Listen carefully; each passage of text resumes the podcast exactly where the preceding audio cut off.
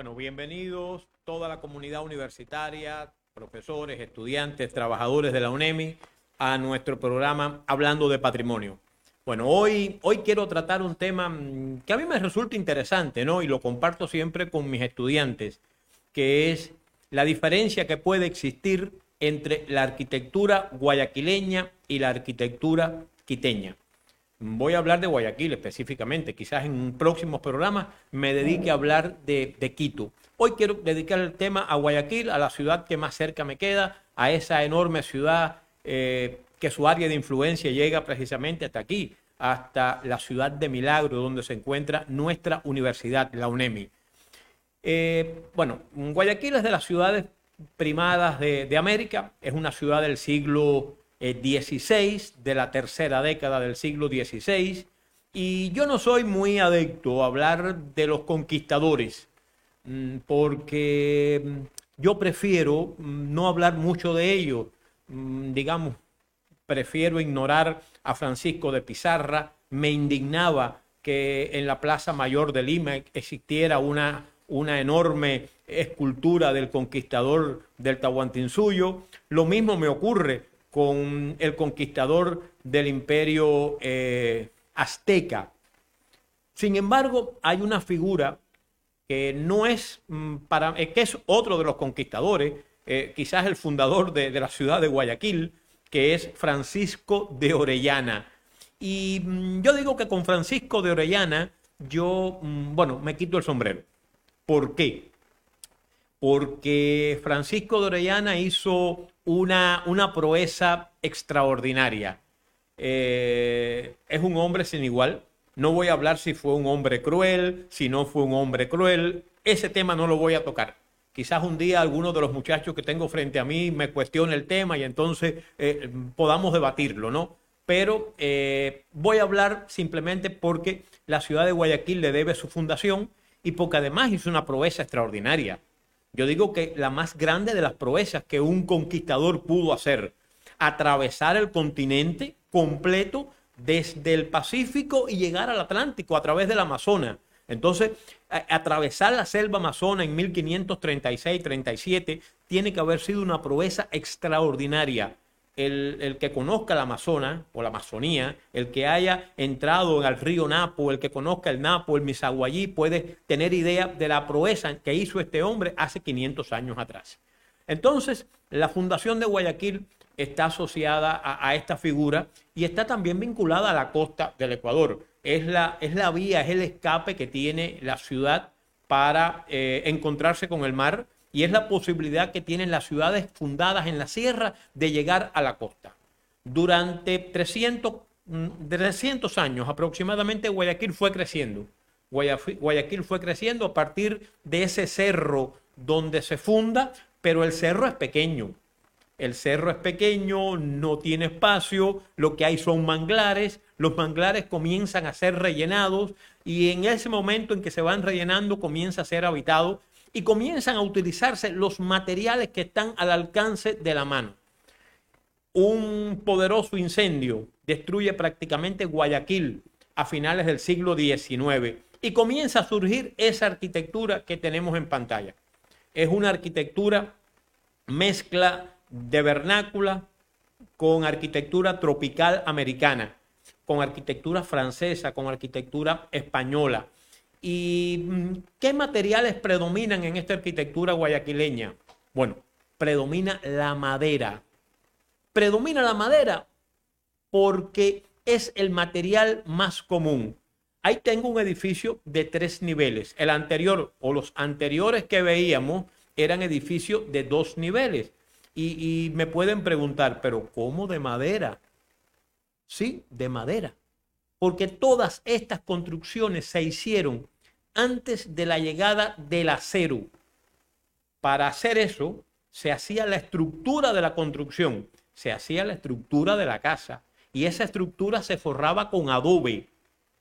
O también se podía utilizar el mampuesto, pero la estructura, lo que soportaba esa construcción era el hormigonado, pero de horcones de madera era abundante por toda eh, esta zona, el bosque tropical. En 1947 hay un noruego que llega al Ecuador que se llamó Thor Heyerdahl. Eh, Thor Heyerdahl llega aquí preparando una expedición que va a salir desde el puerto del Callao rumbo, a, rumbo al oriente. Y cuando Thor Heyerdahl ve que en Perú no hay árboles, decide venir a Ecuador a buscar balsas, árbol de balsa. Y describe en 1947 que Guayaquil es una selva, que lo rodea una selva. Y estamos hablando de solo 70 años atrás.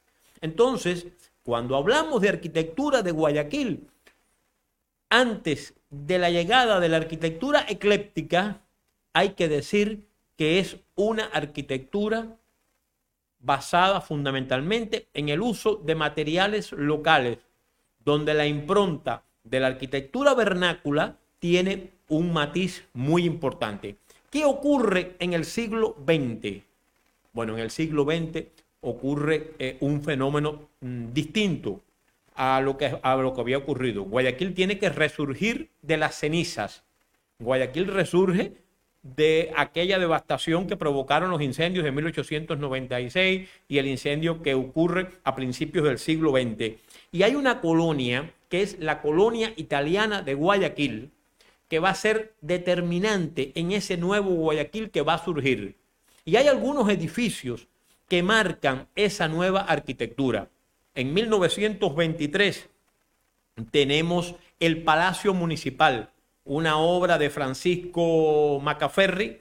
Este edificio del Palacio Municipal es una de las joyas de la arquitectura guayaquileña, repito, de 1923.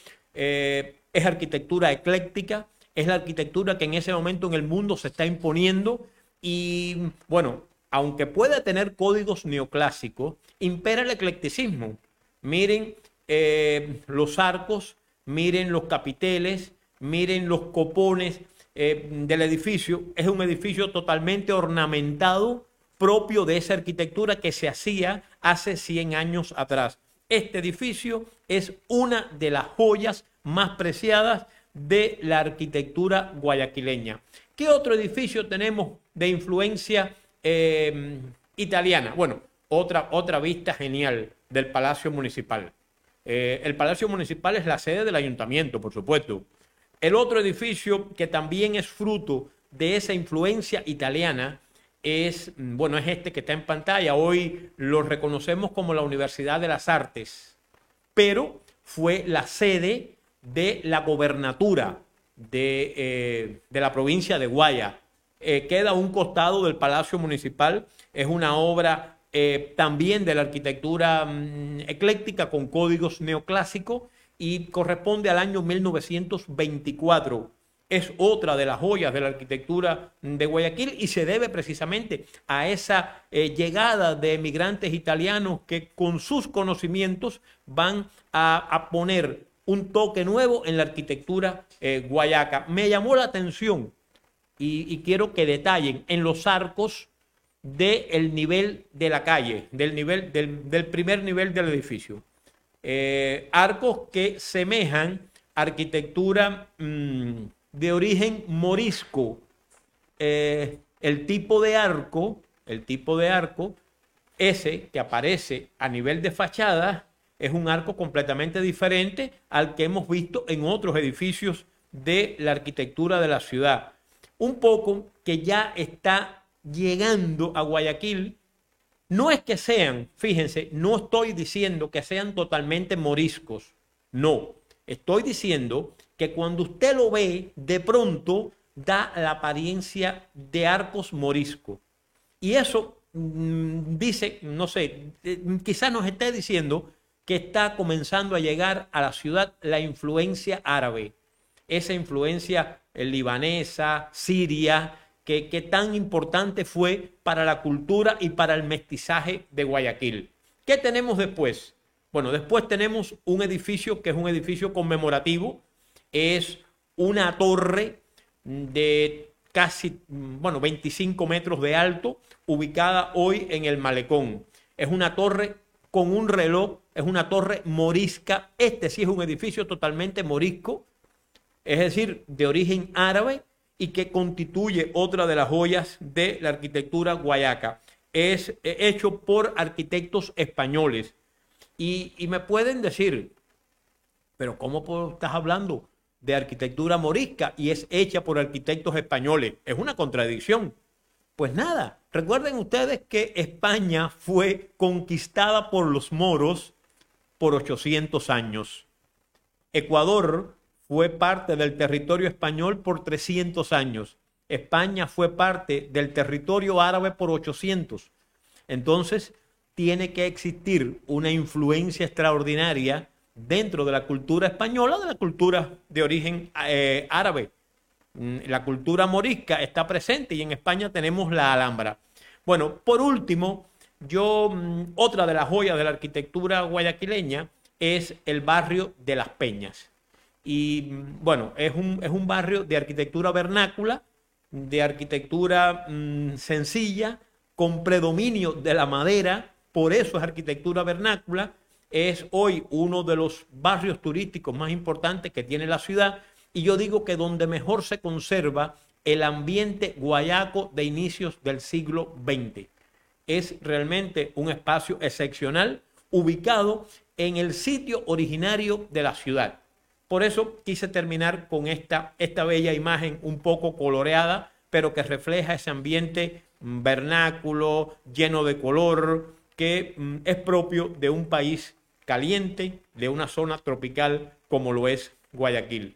Bueno, con esto me despido por el día de hoy. Lo espero el próximo miércoles para seguir hablando de el patrimonio cultural.